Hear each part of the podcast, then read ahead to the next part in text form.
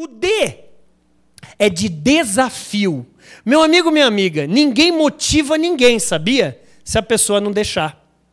A nossa noite aqui não é para falar de motivação, é para falar de desafio. Essa palavra de vinda do latim que significa des sem fidare, fé. Uma pessoa que desafia outra é uma pessoa que coloca a fé dela à prova. Você quer achar um campeão de vendas nessa pandemia, nesse Natal? Chega para ela ZNZ, zóio no zóio, e chega para ela e fala o quê? Duvido. Quando você fala duvido, você começa a descobrir quem é campeão de vendas e quem é tímido em vendas. Você quer descobrir realmente de você, se você está saindo dessa fase de melhor ou para pior, desafia-se.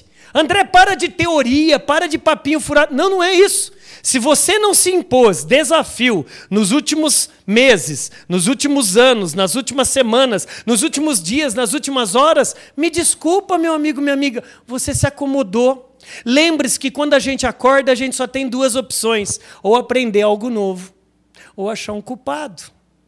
Quem é você? É o protagonista? É o motorista do seu carro chamado vida? Ou é apenas o passageiro?